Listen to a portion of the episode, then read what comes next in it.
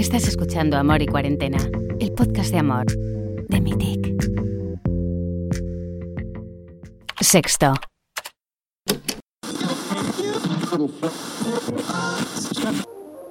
Voy a llamar a los españoles a usar sin moderación el sexto como un arma de seducción masiva.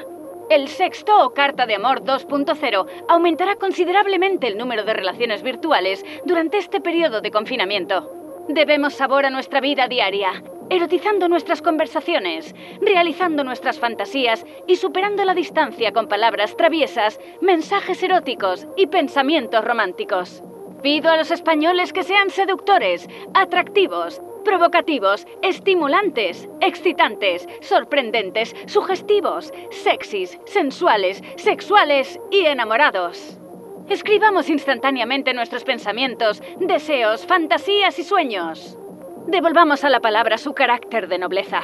Dejemos que nuestra mente guíe nuestro teclado y aprovechemos este tiempo para crear una complicidad tierna, animal y auténtica.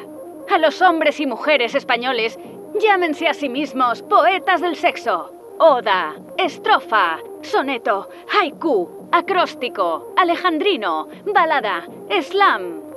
Liberemos la palabra y dejemos que nuestras palabras lleguen al corazón, alma o mente del otro. Mañana como hoy, el sexting será nuestro mejor aliado. Si el sexto es el mejor cartucho para seducir a distancia, es también y sobre todo una forma radical de esperar que se acabe el silencio. De Mitic.